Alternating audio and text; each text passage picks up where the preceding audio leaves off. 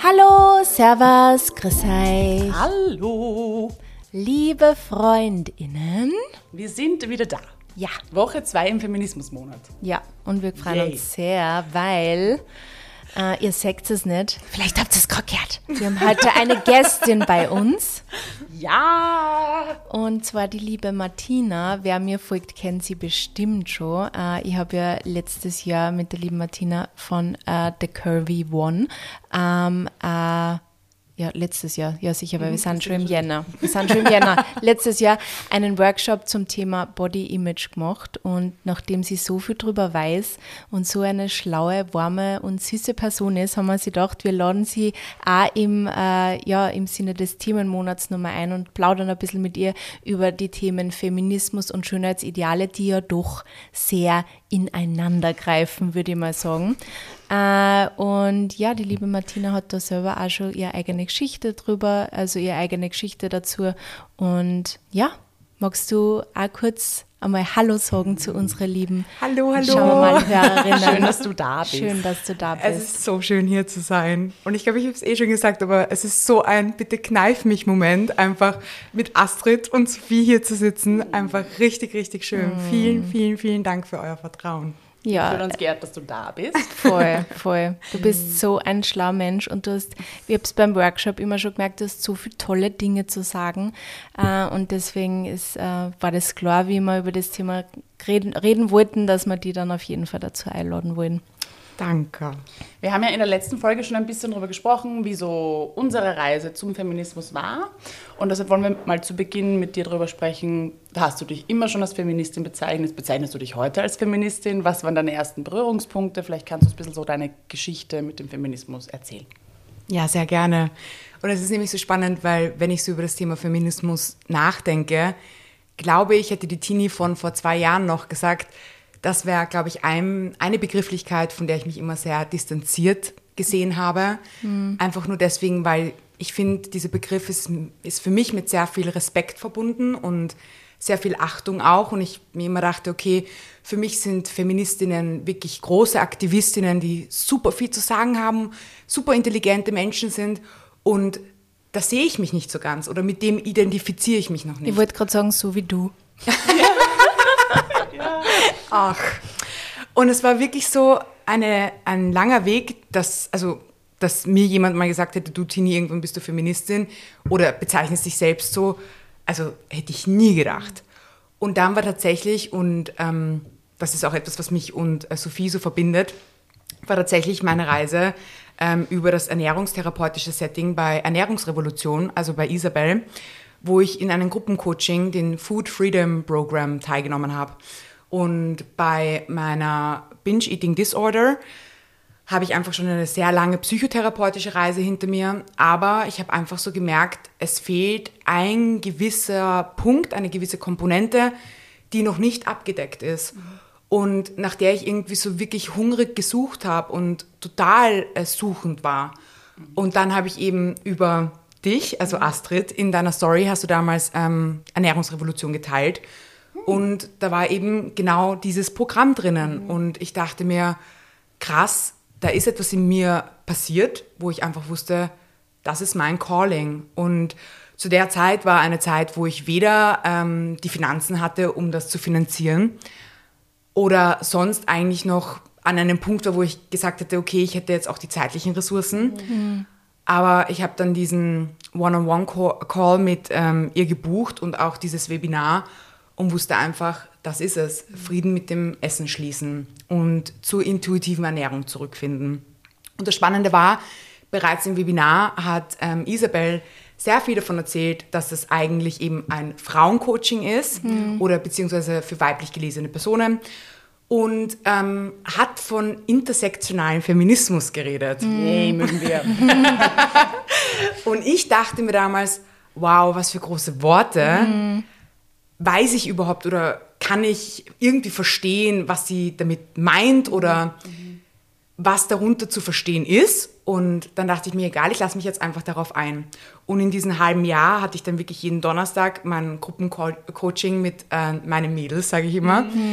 Und da ist so viel passiert und so viel in mir durch eben diese Insights in die Geschichte der Diätindustrie, der Diätkultur, in die Geschichte der Schönheitsnormen oder wie sich eben die Schönheit entwickelt hat im Laufe der Zeit. Und so viel mehr und dann eben auch die Geschichte von marginalisierten Gruppen, wo dicke, fette Menschen dazugehören, wo ich zugehörig bin, dann einfach irgendwann zu merken, okay, ich habe voll viele Privilegien, aber ich habe sehr wohl auch etwas, was ich bezeichnen darf als das, was mir widerfahren ist, und zwar Fettfeindlichkeit. Und auf einmal ist da in mir so eine richtig große Rebellin laut geworden, die gesagt hat, darüber möchte ich sprechen. Und genau das möchte ich Menschen mitgeben, die genau oder eine ähnliche Geschichte wie ich teilen, die sich immer ausgegrenzt gefühlt haben, immer gemobbt worden sind, immer diskriminiert worden sind, aber nie ein Label dafür hatten. Und ich bin eigentlich jemand, der sagt, hey, think beyond the boxes, aber manchmal brauchen wir die Boxes, um Dinge benennen zu können. Ja.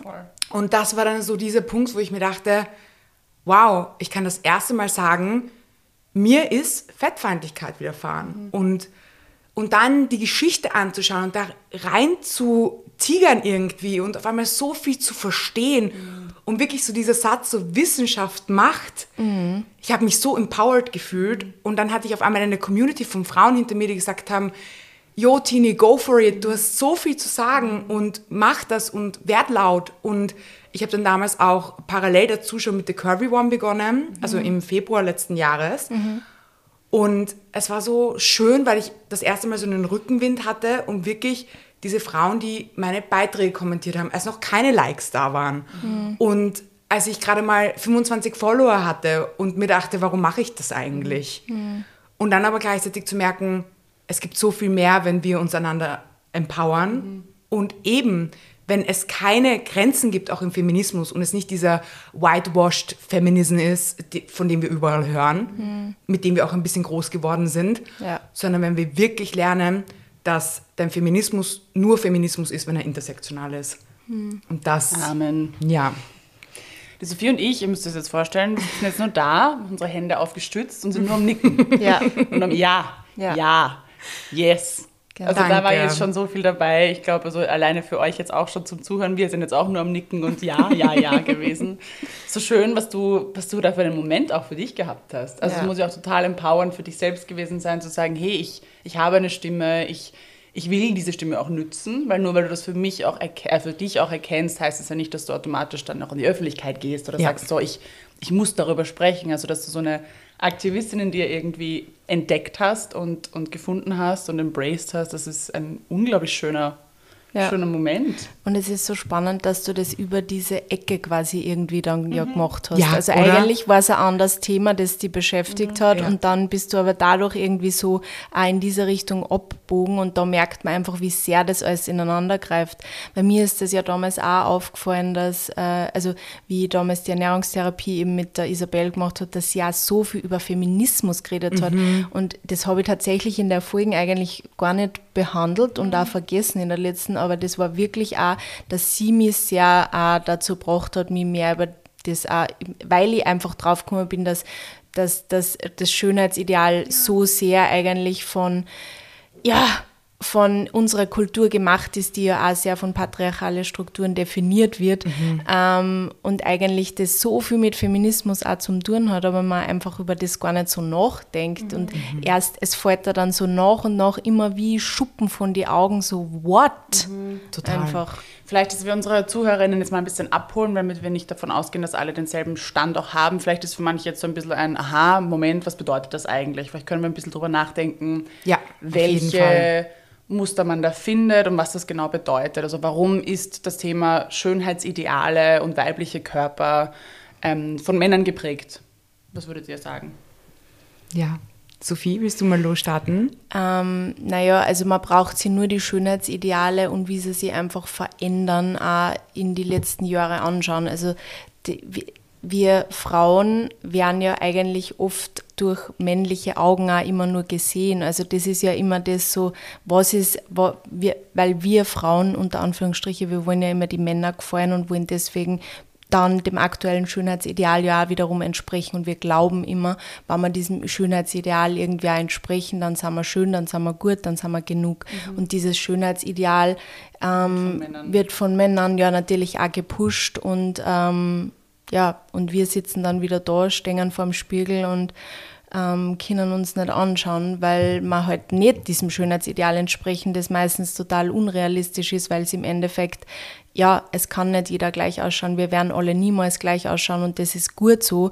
Und deswegen ist es eigentlich auch dieser Wahnsinn, dass Schönheitsideale überhaupt existieren oder als so ja, eindimensional halt einfach auch gesehen werden. Es gibt nur dieses eine Schönheitsideal oder es gibt mehrere Schönheitsideale. Also die verändern sich ja immer über die Zeit. Also in den letzten 100 Jahren haben wir ungefähr, weiß ich nicht, 50 verschiedene, ja, ist vielleicht ein bisschen übertrieben, aber sehr viele verschiedene Schönheitsideale mhm. gekriegt. Also wir Frauen kriegen ja quasi jedes äh, Jahr unseren Report. So, jetzt dieses Jahr habt so auszusehen und bitte schaut, dass die Diät oder diese Sportbewegung äh, macht, damit es genau euch so hintrainiert oder euch dahin hungert, dass es halt genauso ausschaut, äh, was halt einfach unrealistisch ist und nicht möglich für den Großteil der Menschheit. Mhm. Also ja. Und vielleicht im Vergleich dazu auch, wie sehr hat sich das männliche Schönheitsideal geändert? Ja, null. Ja. mal einzustreuen.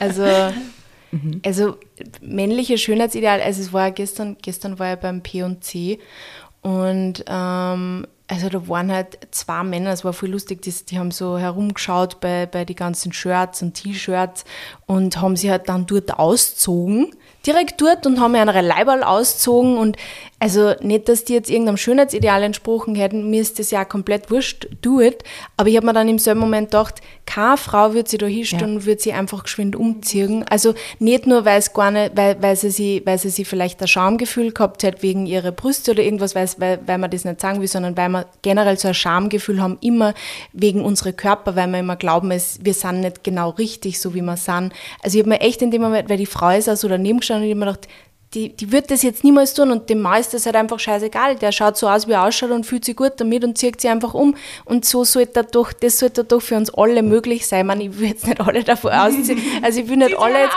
nein, ich will nicht, dass sie jetzt jeder im, in, in alle überall ausziehen soll. Darum geht es mir gar nicht. Aber das war Warum gestern nicht? wieder so ein, so ein Moment, wo ich mir gedacht habe, also ich kenne wenig Frauen, die das machen würden. Ja. ja, weil sie halt auch vor allem einfach sexualisiert werden. Ja, genau. Absolut. Weil das, das ist, ist, ja nur der Punkt. Ja. Genau, ein Punkt, den ich jetzt auch sagen wollte. So einerseits eben diese Male Gaze ähm, gefertigte Welt, in der wir leben, die total männerdominiert ist und wo wir einfach überall sehen, sei es Lebensgrundlage, sei es Jobs, sei es äh, Bildung, dass Männer einfach ihre Vorteile haben, mhm. im Gegensatz zu Frauen. Und gleichzeitig finde ich es eben so spannend, einfach zu sagen, wie wird die Frau denn gesehen? Und das hast du gerade eh schon gesagt. Wir sind instrumentalisiert, wir sind sexualisiert, wir sind sozusagen Objekte, mhm. denen es gilt, den Mann zu gefallen. Mhm. Und wenn das nicht gegeben ist, ist Frau nicht schön, nicht liebenswert, nicht wertvoll, nicht kostbar und am besten sollte sie sich gar nicht auf die Straße trauen. Mhm. Und ich finde, das ist irgendwie so etwas, was mich so zutiefst irgendwie auch bewegt, auch in letzter Zeit, wenn man so dieses Wissen hat und dann auch manchmal so in diese Vogelperspektive geht in Situationen und sich denkt, ah, okay, alles klar. Ähm, Im Club vor kurzem ist ein Typ neben mir gesessen und sagt, ja, boah, die hat den geilen Body und bla bla bla, deswegen Charakter auch geil. Und ich dachte mir, ah klar, und in demselben Moment sagst du mir eigentlich, dass ich nicht liebenswert bin, mhm. weil ich dem nicht entspreche. Mhm. Und das war für mich so ein Moment, wo ich mir dachte, wow, das ist, das ist so tiefsitzend, wie eine Frau zu sein hat. Und eine Frau darf nicht altern. Eine ja. Frau muss eben immer 17 bis 20 Jahre alt, mhm. jung aussehen. Und dann, nur dann, ist sie gesellschaftlich akzeptiert. Mhm. Und ich. Pff, ich habe letztens, äh, das habe ich auf Instagram geteilt, das habe ich auch so heftig gefunden, weil ähm, Frauen werden ja immer retuschiert, überall. Ja. Also sobald sie öder, also sie werden sowieso immer retuschiert, aber dann, wie sie öder werden, werden sie ja immer retuschiert. Falten werden retuschiert, äh, damit man nicht ausschauen, als war man in irgendeiner Weise öder gemacht, äh, öder geworden. Und dann haben sie letztens einmal äh, gezeigt, wie man, wie es ausschauen würde, wenn Männer auf irgendwelche Magazincovers retuschiert werden würden. Also ja, genau auf diese Art und Weise wie Frauen, also zum Beispiel George Clooney. Also diese Männer, bei denen man das eigentlich ja sexy findet, unter Anführungsstriche, wann sie öder werden. Äh, und äh, das war so, es hat so eigenartig ausgeschaut. Und bei Frauen findet man es aber eigentlich so normal. Und ich, ich, mir, mir fällt zum Beispiel, ähm, der Mani und die schauen The Morning Show mit der Jennifer mhm. Aniston und mit der, ähm, wie heißt Reese Witherspoon. Und es fällt so arg auf, dass immer in Szenen, wo sie sind, werden sie extrem weich gezeichnet. Also Krass. es fällt da richtig, also mir fällt der Mani hat auch gesagt, er, er fällt auch ein bisschen auf, mhm. aber mir ist es extrem aufgefallen, dass die zwei einfach wirklich so auf der Stirn immer extrem weich gezeichnet sind. Und also warum dürfen wir Frauen nicht öder werden? Warum, warum werden, dürfen Männer öder werden und schauen dann sexier aus? Ich habe es jetzt erst selber auch gesagt.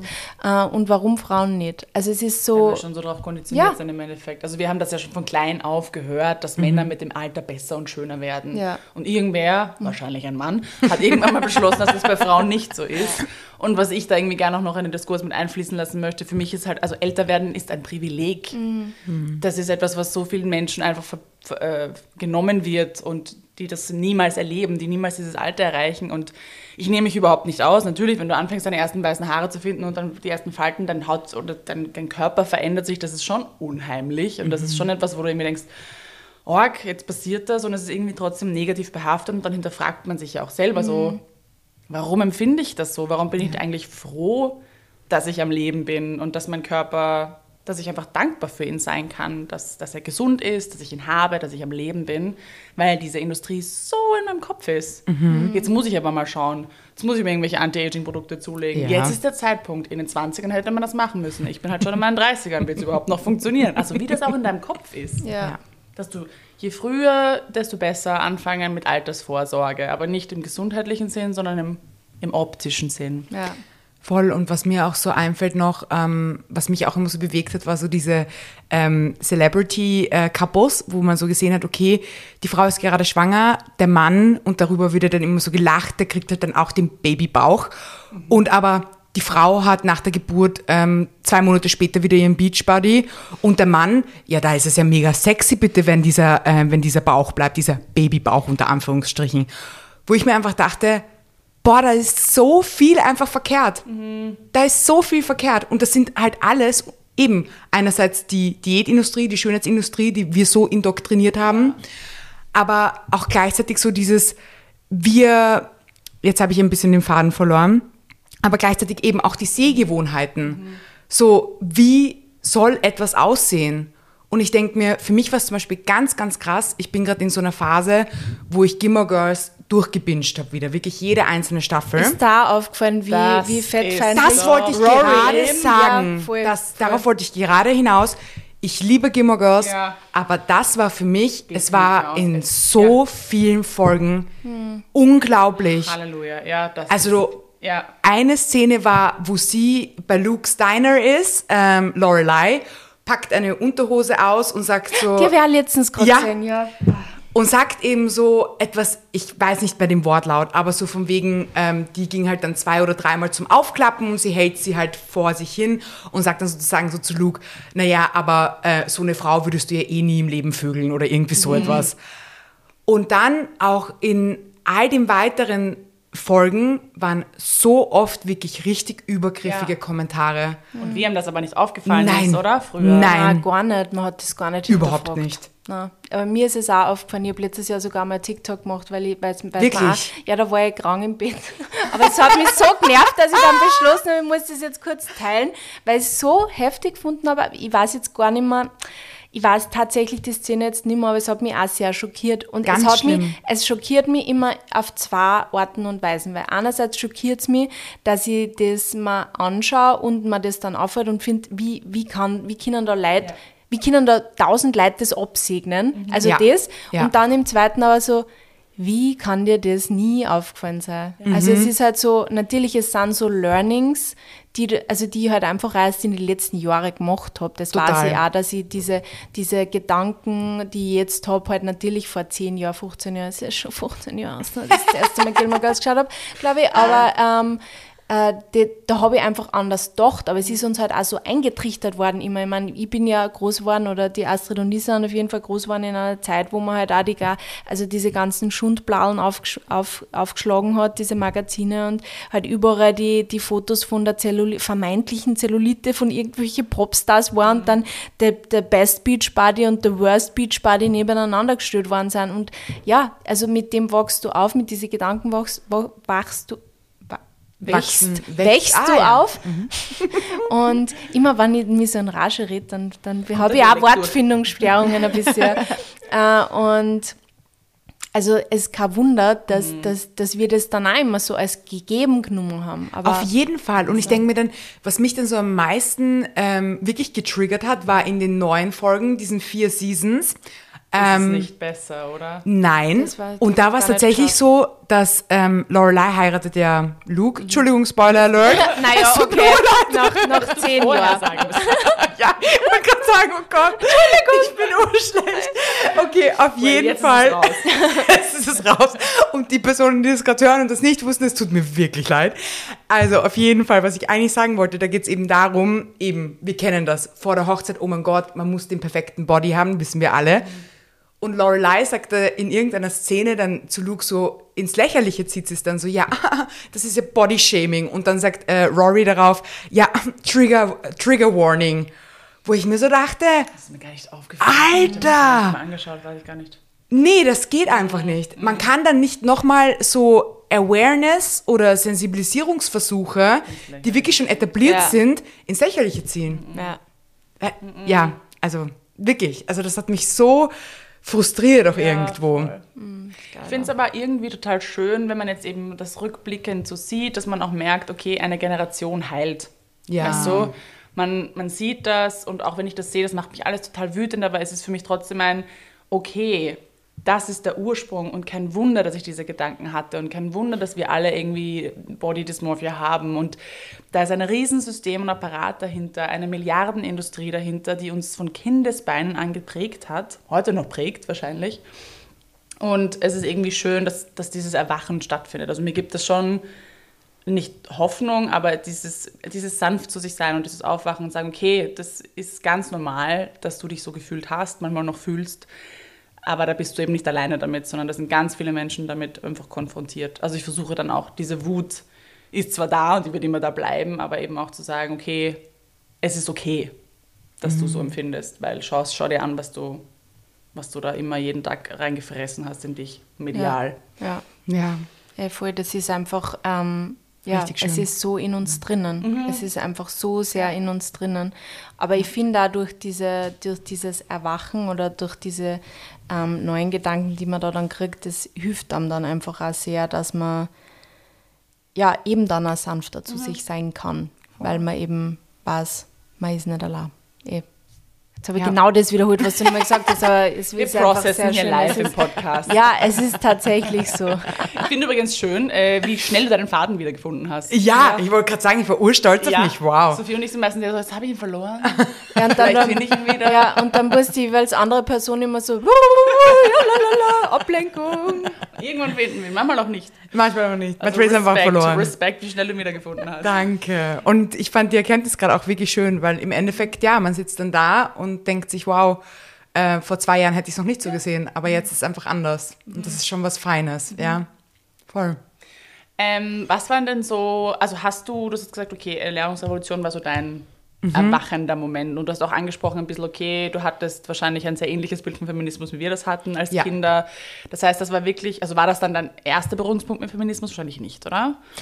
Also es war nicht mein erster Berührungspunkt, aber ich würde sagen, es war so der Berührungspunkt, sag ich mal, im Inneren, Ja. dass ich echt gesagt habe, wow, da ist jetzt was in mir losgetreten Ja. worden, was irgendwie so eine geballte Dimension erreicht hat und auch Gewalt in mir, dass ich einfach gesagt habe, okay, jetzt möchte ich losgehen Ja. und jetzt möchte ich Leuten darüber erzählen und Menschen auch sagen, hey, das, was du denkst in deinem Körper, egal wie er aussieht, aber da gibt es eine Geschichte dazu.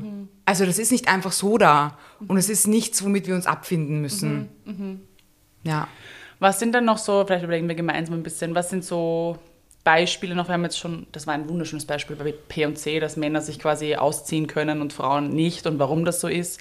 Gibt es vielleicht noch andere plakative Beispiele, wo man ganz bewusst sieht, warum das noch eine, warum da noch keine Balance da ist. Ich meine, Stichwort zum Beispiel Nippel finde ich immer noch eine sehr Ja, schöne wollte ich auch Debatte. sagen. Mhm. Ähm, warum ist der männliche Nippel anders gelesen als der weibliche? Ich verstehe es bis heute nicht. Warum ist das eine se zu sexy und das andere Mhm. sexy genug, dass es auf jedem Titelblatt sein darf? Ähm, Gibt es da noch andere Beispiele, die euch jetzt vielleicht einfallen? Vielleicht können wir noch ein bisschen überlegen. Also mir fällt zum Beispiel so gleich ein, gar nicht jetzt so gerade aufs Körperliche, aber jetzt ähm, voll auf ein Mann darf cholerisch sein, ein Mann darf wütend sein, so, also jetzt aus dem klinischen Alltag, der cholerische Chefarzt, das ist einfach, das ist Norm. Aber wenn eine Frau emotional wird, ist sie gleich ähm, hysterisch. Und früher war Hysterie wirklich eine Diagnose, wo ich mir einfach denke, das sind für mich so Dinge, nein, definitiv nicht, sondern wir alle dürfen unsere Emotionen fühlen und Männer haben halt gelernt, dass sie vor allem Wut fühlen dürfen und Aggression. Alles andere ist zu verweichlicht und zu weiblich. Ja. Und Frauen halt eben genau das Gegenteil. Die, eine Frau muss brav sein, zurückhaltend, ja, immer kuschen und so und so weiter und so fort. Also ich finde auch in diesen, wie soll ich sagen, ähm, interpersonellen Beziehungen oder ähm, wenn wir darüber reden, einfach wie wir uns verhalten, da finde ich, wird es auch schon sehr stark, ähm, Ja. also kommt es sehr stark raus. Ja, wir Frauen dürfen mal nicht laut sein. Ja. Also das ist ja unangenehm. Wir Ja. dürfen ja generell nicht unangenehm sein. Also bitte, nicht unangenehm bitte nicht unangenehm auffallen. Ja, zum Beispiel, was mir auch noch einfällt, also Männer ist immer Muskeln und Männer, Männer dürfen muskulös sein, sollen muskulös sein und Frauen sollen aber nur fit sein, aber nicht eigentlich muskulös, weil sobald man die Muskeln dann schon sieht, das ist dann eigentlich schon wieder zu viel. Ja, Stimmt, Also ja. Das ist auch der Klassiker, auch finde ich. Punkt. Also, ähm, ja, aber ich meine, unsere Körper mach, können sowieso niemandem recht machen. Weil Also- selbst wenn man, wenn man in einem Moment muskulöser sein darf, vielleicht sogar, oder fitter sein darf, kann es sein, dass man nächstes Jahr schon wieder einfach nur Size Zero sein sollen.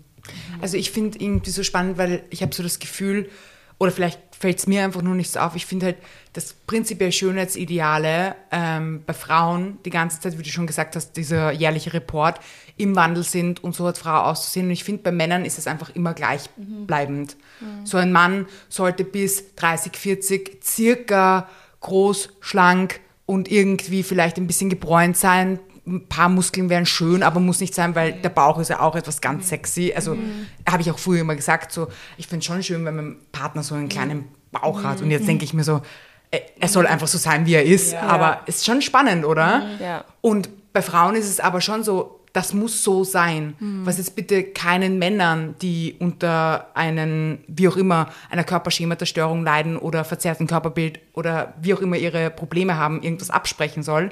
Aber ich glaube einfach, dass es doch bei Frauen ein größerer Druck ist oder weiblich gelesenen Personen. Das glaube ich auch. Ja. Das, glaube ich auch. das schlägt sich ja in die Zahlen nieder, dass man sieht, dass Essstörungen bei Frauen viel, viel mehr sind. Also das ist gar kein Vergleich, wo man sieht, dass bei Männern in letzter Zeit mehr anzieht. Und ich glaube, da hat auch Social Media einen Klar. großen Beitrag dazu geleistet oder leistet den Beitrag sehr groß dazu, weil man ja auch sieht auf, auf Instagram, auf TikTok immer diese Gym Bros, die halt äh, sie super auftrainieren. Und ich glaube, dass das jetzt da viel schon Jugendliche dann so, weiß ich nicht, wann dann Zwölfjährige schon ins Gym laufen, weil sie glauben, sie müssen sie jetzt auftrainieren und die sind halt aber gerade in der Pubertät und das geht ja dann erst los, dass man überhaupt ein bisschen wächst, dass man ein bisschen breiter wird vielleicht. Also das ist ja eh alles ganz normal. Ich meine, man sieht eben schon, dass es bei Männern mehr wird, aber es ist trotzdem überhaupt kein Vergleich. Also auf uns Frauen lastet so, so, so viel mehr Druck, was unser Aussehen anbelangt. Also Schon alleine das, ich meine, du musst da nur überlegen, wir müssen eigentlich, sollen wir uns immer schminken? Also es ist ja auch dieses,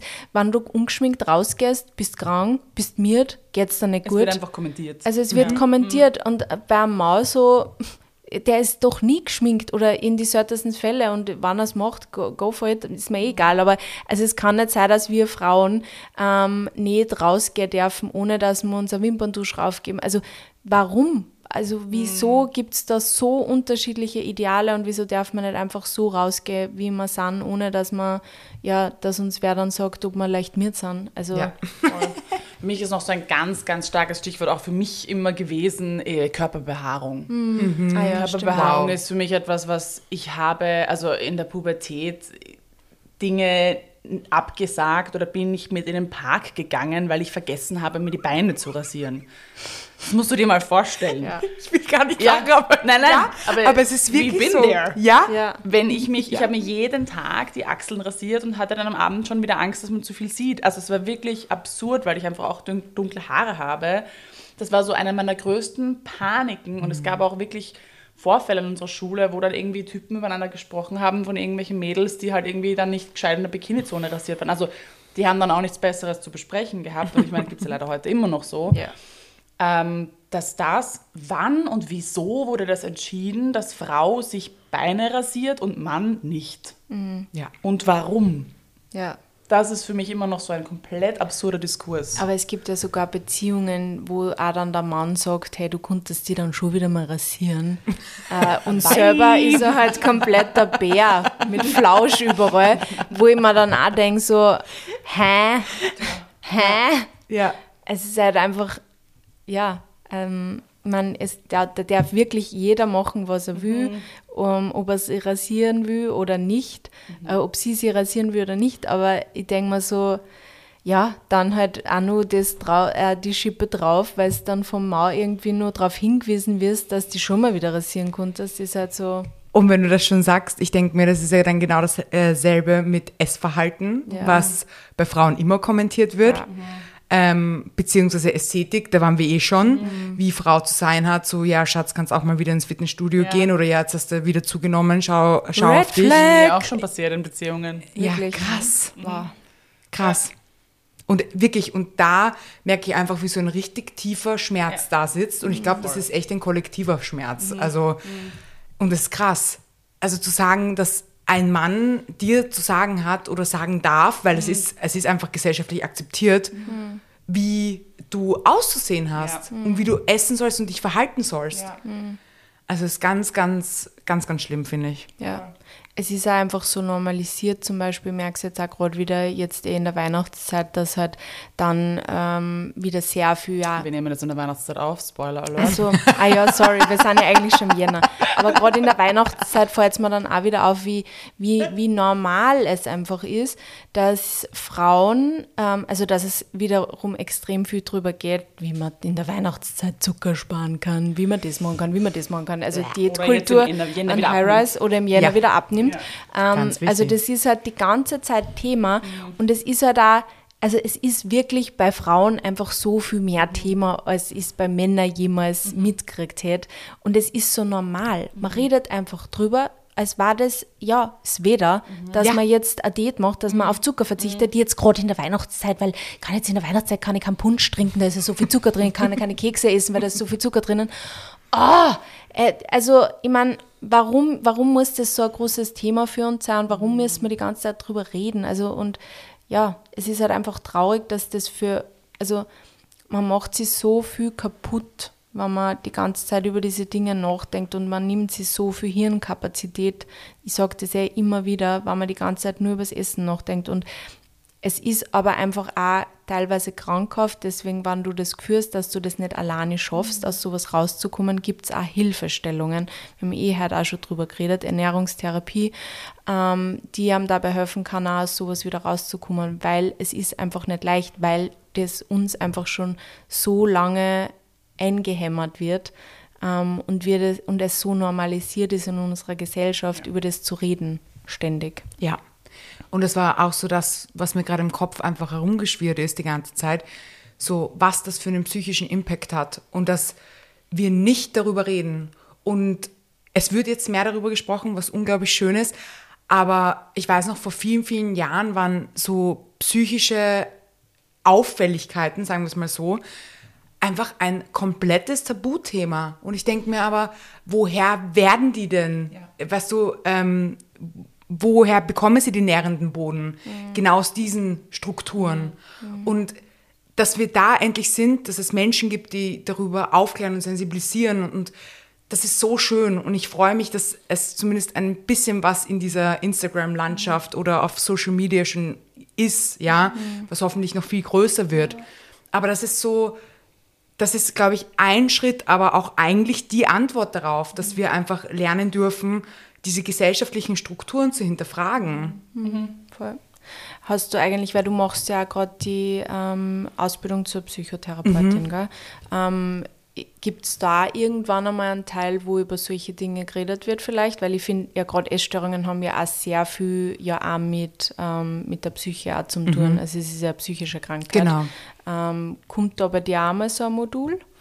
Ähm, ich glaube, jetzt in der, in der Grundausbildung, also im Probedeutikum, glaube ich, ähm, so das Modul, wo es primär darum geht, ähm, sich die psychiatrischen Erkrankungen noch wirklich anzuschauen, ähm, kommt dann eher im Fachspezifikum.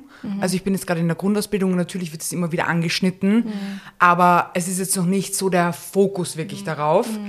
Und da freue ich mich schon sehr auf wirklich die Spezialisierung, wo halt dann eben, und natürlich, das ist auch so der Themenkreis, wo ich mich wirklich auch ein bisschen mehr setteln möchte, weil ich es einfach super spannend finde und richtig schön.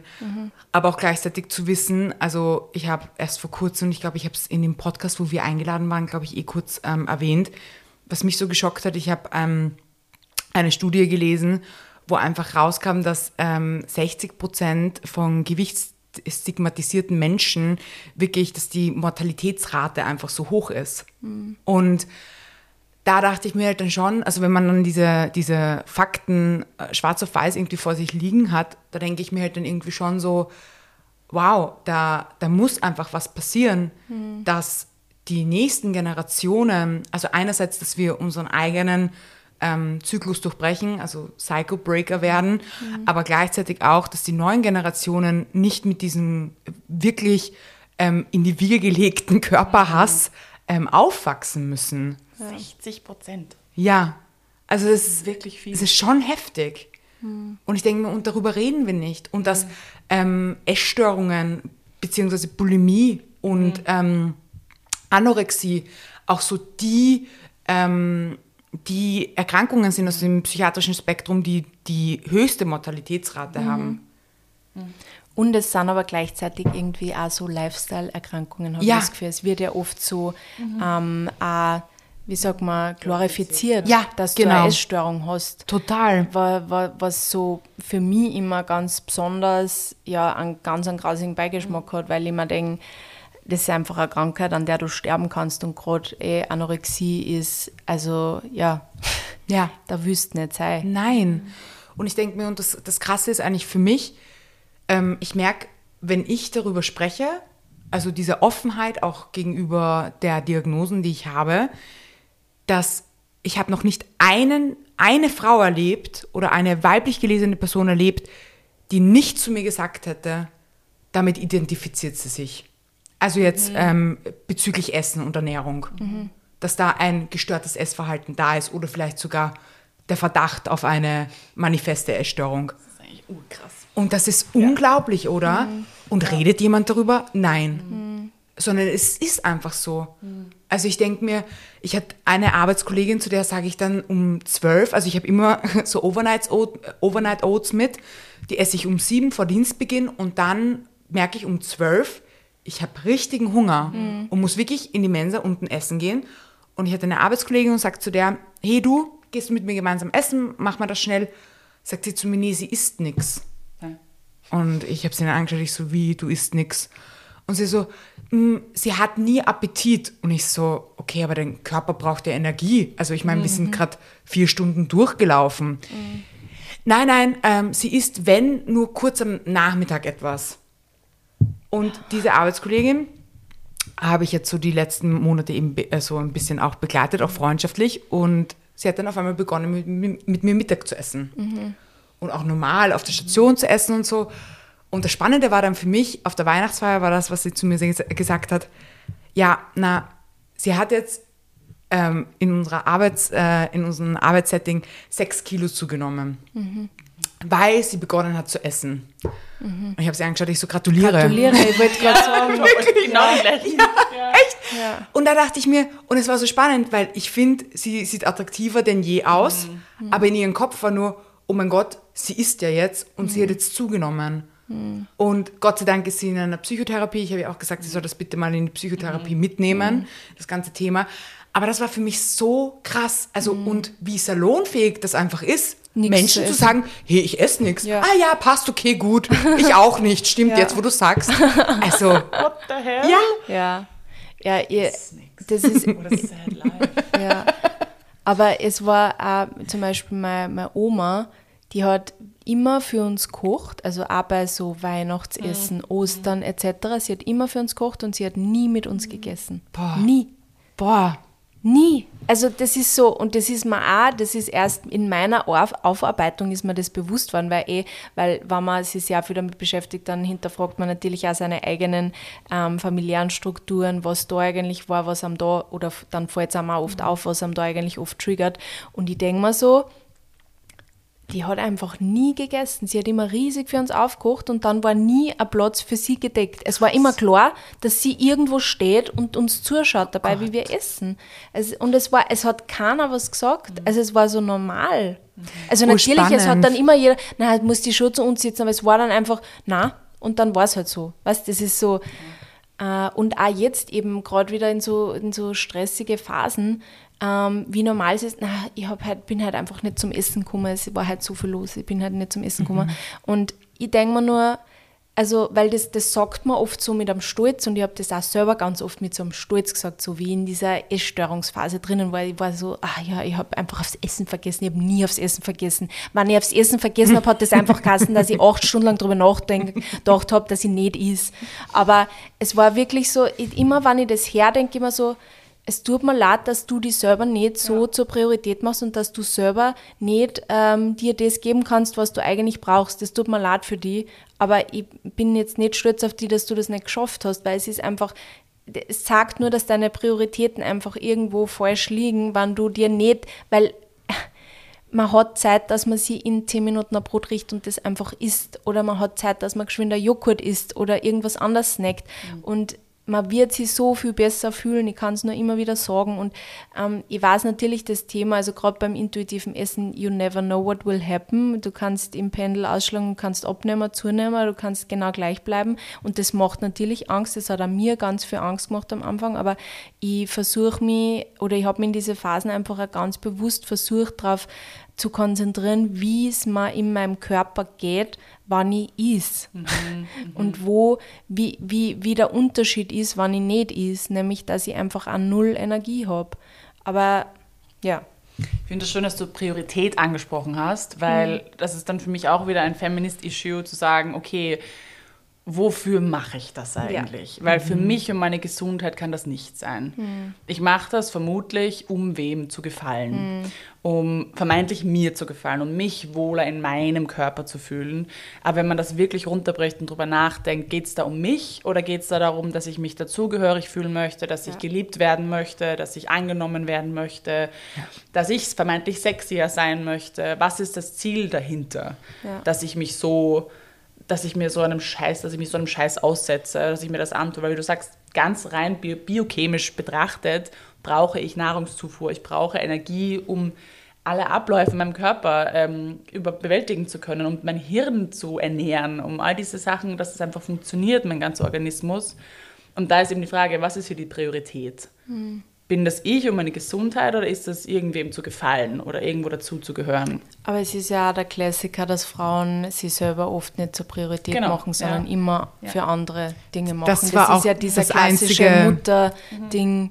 Wir Was machen Dinge für ist. andere. Ja, und das war eben gerade so das, was mir aufgeploppt ist, so dieses ganz, der ganz große Begriff von Care Work, Ja. wo ähm, wir Frauen gefühlt 99,9 Prozent stemmen. Stimmt zwar nicht, aber das fühlt sich Vielleicht zumindest so an. vielen zumindest im so, sozialmedizinischen ja. Bereich oder wenn wir eben wieder bei dem Thema sind, ähm, wie Haushalte gewuppt werden. Ja. Und ich denke mir, natürlich will ich die paar Prozent nicht ausschließen an Männern, die das auch machen. Und hey, voll toll, also wirklich. Aber das sind für mich aufgeklärte Männer, die genau ähm, wissen und sehen, dass das genauso ihre Arbeit auch ist. Und ich denke mir, im Care-Work-Setting sprechen wir immer darüber, wie schön es ist, dass Frauen sich um andere kümmern.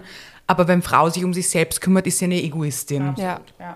Und ich denke mir, wenn wir weggehen vom Egoismus und einfach nur sehen, dass das ein, also ein gesunder, altruistischer Egoismus ist, der lebensnotwendig ist und dass wir aus dem erst lernen, unsere eigene Batterie zu ähm, hochzufahren Ja. und dann geben zu können, nämlich, das ist dann irgendwie so der Plot-Twist an der ganzen Sache, oder? Aber das ist auch das, was Männer immer schon machen. Ja, Ja. ja, Männer machen genau das. weil die gehen dann dann golfen am Sonntag. Ja, Oder brauchen jetzt mal Zeit für whatever. Also ich Ja. muss auch sagen, ich muss jetzt kurz mal hier Shit äh, ranten, weil was mich zum Beispiel auch in dieser ganzen feministischen Debatte total aufregt, ist, weil du jetzt eben gerade von toll, dass Männer Care-Arbeit machen. Nein. ja. Nein, es tut mir leid. Es ist the bare fucking minimum, wirklich. Es ist so, es wird jetzt so, es gibt jetzt diese ganzen tollen neuen Dads, die jetzt so gefeiert werden, dass sie das machen und das ist so toll und jetzt gehen sie einen Monat in Karenz. Ja, super. Du machst, du machst the bare minimum. Es ist Right. super, dass du es machst, aber es ist, wo steht geschrieben, dass Frau das machen muss? Man könnte auch sagen, toll, dass die Frau einen Monat das macht. Das müsste sich eigentlich so ändern in die Richtung, oder? Weil eigentlich haben beide Menschen ein Kind in die Welt gesetzt und jetzt ist es an euch, dieses Kind großzuziehen, wie auch immer. Aber Ja. es ist nicht super toll, dass Männer das jetzt äh, machen. Da bin ich ein bisschen. Ach, und da wären wir auch bei einem Thema, was mich so sehr beschäftigt. Auch so Frauen, ähm, wie jetzt zum Beispiel mein Leben ist, so eine Frau, die sich selbst verwirklicht. Abseits von den gesellschaftlichen Normen, von hey, Partnersuche, Kinder bekommen und Haus. Das ist wirklich jedes Mal entweder dieses Ding, und bist du verheiratet? Und dann kommt so ein ganz langes Schweigen, wenn ich antworte. So auf die Art, ma, die Arme. Und dann denke ich mir so, Vielleicht klappt es noch. ja, vielleicht klappt's noch voll. Ich drücke dir die Daumen. Er kommt sicher. Ja. Ganz bald. Gib nicht auf. Ja.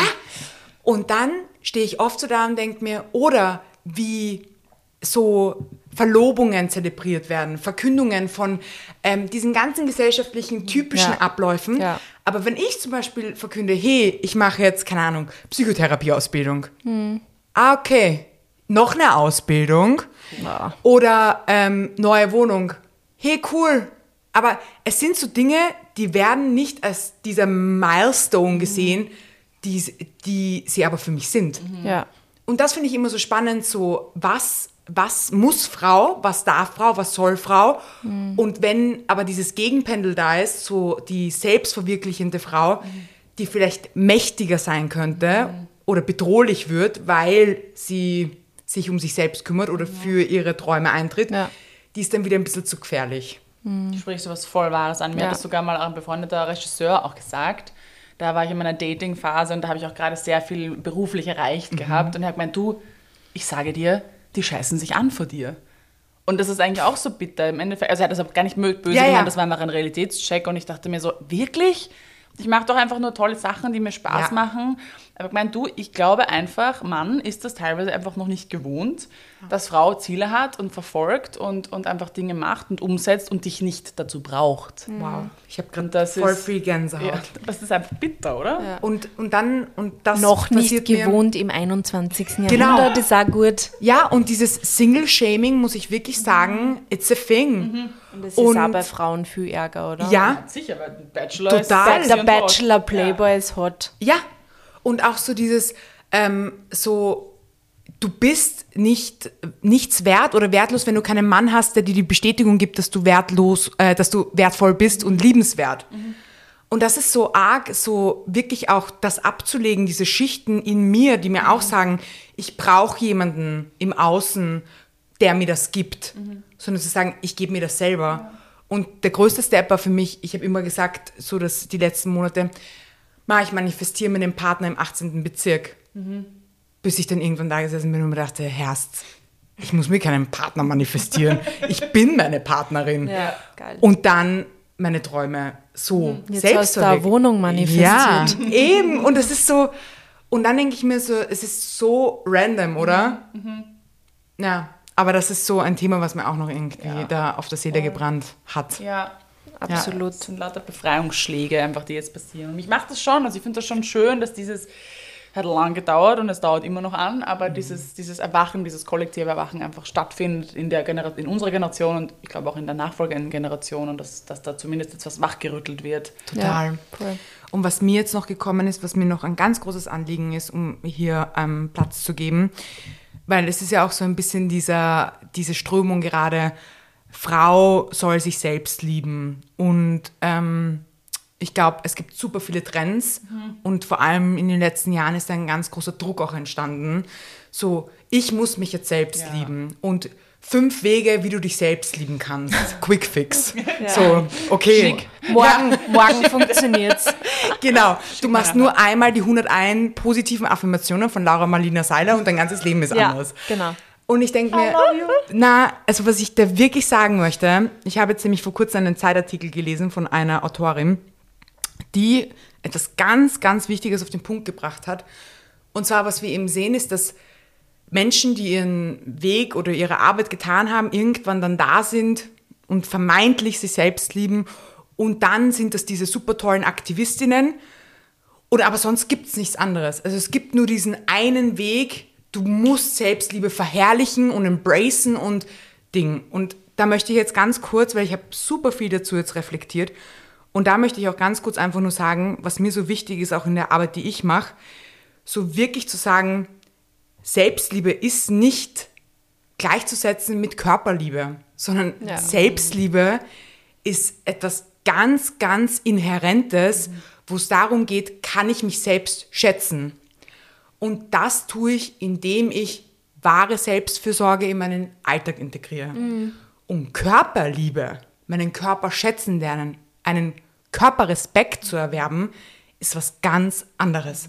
Und das sind zwei verschiedene Paar Schuhe, wo ich auch einfach wirklich den Menschen draußen Mut machen möchte, dass dieses Selbstliebe, dieser heilige Gral, den wir alle versuchen zu finden, du liebst Menschen und diese Liebe ist in dir, die wohnt in dir und dadurch ist da schon irgendwo Selbstliebe in dir drinnen in deinem Paket.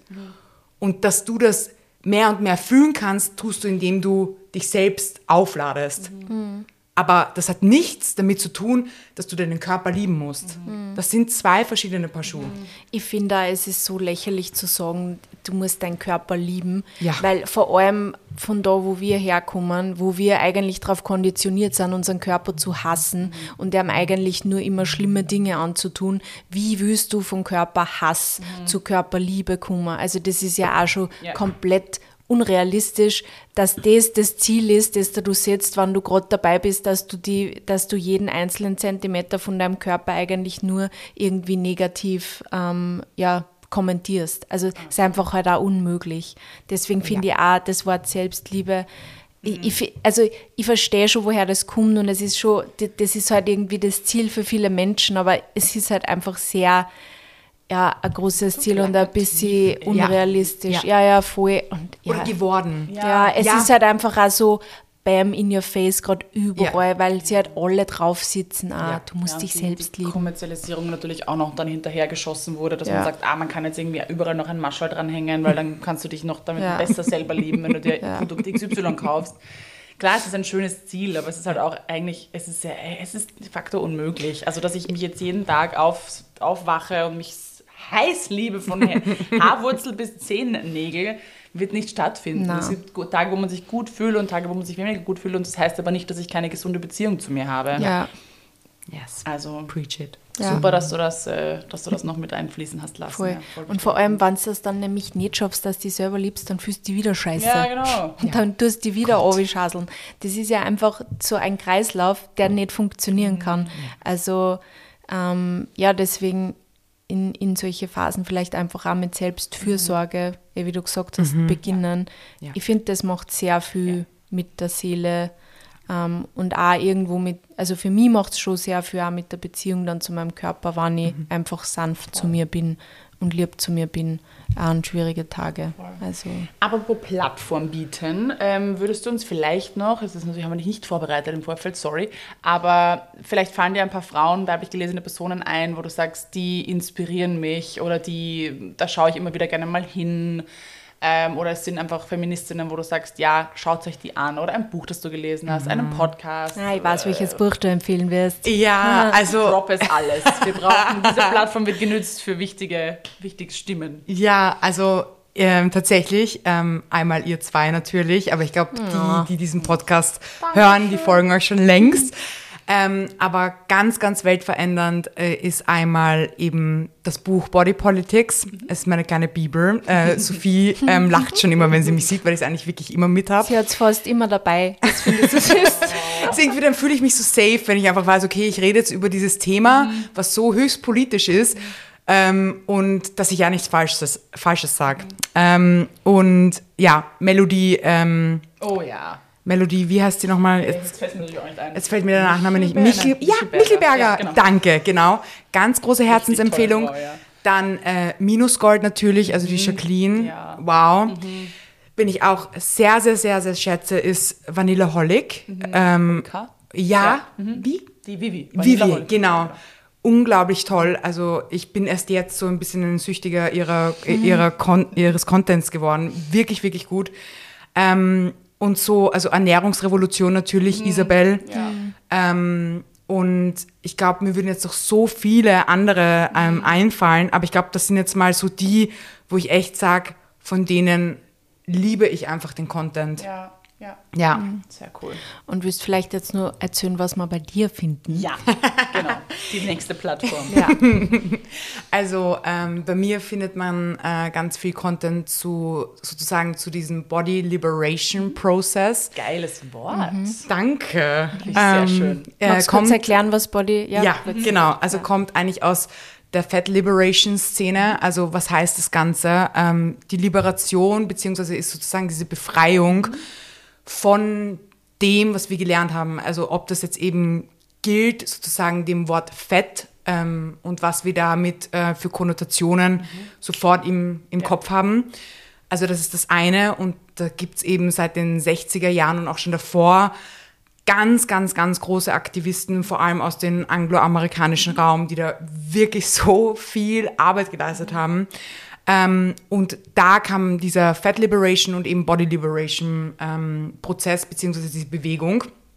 Und das ist eigentlich sozusagen ähm, the real body positivity, also wo es halt wirklich darum geht, ähm, sich davon zu befreien, was die geltenden Normen sind und wie wir zu sein haben, egal welche Ethnizität wir äh, sind, sexuelle Orientierung, wie auch immer. Also Ja. ihr wisst, was ich meine. Und ähm, dafür bin ich sozusagen Speakerin oder Aktivistin und mache mich ganz stark dazu und teile ganz viel von meiner eigenen Reise. Und ich sage immer so, es ist so die Reise zum Körperfrieden und diesen Frieden finden. Und ja, ich habe dann eben begonnen, im letzten Jahr ein Day Retreat ähm, gemeinsam mit dem Calm Studio in Wien zu kreieren. Und gleichzeitig jetzt am 31.12. findet mein erster Circle statt, also der Body Image Circle, wo es eben zwei Stunden darum geht, ähm, in einen inneren Dialog zu treten, aber auch dann eben in den Austausch mit anderen, genau zu diesem ganz sensiblen Thema einfach. Und da dieser Raum da ist, den ich mir auch selbst immer so gewünscht hätte, wo man sich einfach in einen Safe Space mit diesem Thema auseinandersetzen kann, aber auch gleichzeitig weiß, es geht nicht darum, etwas zu sein oder etwas zu werden, sondern eigentlich nur Schichten abzulegen. Ist das nicht schön. cool, wenn wir das schaffen, dass, dass man Räume, wie du gerade gesagt hast, schaffen kann, die einem gefehlt haben? Ich finde, das Ja. ist ein so Ja. toller, das sind so tolle Momente im Leben, wenn man sagt, das hat mir gefehlt, ich mache das jetzt selber. Ja, so cool. richtig cool. Danke. Ja. Ja, toll. Also schaut unbedingt vorbei. Ja, Ähm, definitiv. Wie ist dein genauer Instagram-Handle? Sind irgendwelche Underscores und Punkte dazwischen? Wichtig, wichtig, Bitte, genau. Es ist nämlich underline der.curvy.one. Genau, ich Ja. war mir nämlich, irgendwas ist da drinnen in dem Namen. Ja. Also schaut vorbei. Wir werden es euch in der Infobox ja, genau, jedenfalls verlinken, dass ihr es findet. Na, danke. Lasst uns gerne Kommentare auch zur Folge da. Wir freuen uns über Austausch mit euch. Ja. Und teilt die Folge sehr gerne. Ich glaube, da war wirklich viel cooler Input dabei. Yes. Also auch nochmal danke an dich. Danke, liebe Martina. Ähm, dass wir da lernen durften. Ähm, teilt es mit Freundinnen vielleicht, die diese Worte hören sollten ähm, oder die vielleicht jemanden haben im Umfeld, die das brauchen. Und ähm, ja, hit the Follow-Button, please. Sowohl auf Instagram als auch auf Spotify. Wir Überall. freuen uns, dass ihr dabei seid und zugehört habt und äh, dem Thema auch Raum gebt in eurem Leben und wünschen euch eine wunderschöne Woche. Bussi, Baba.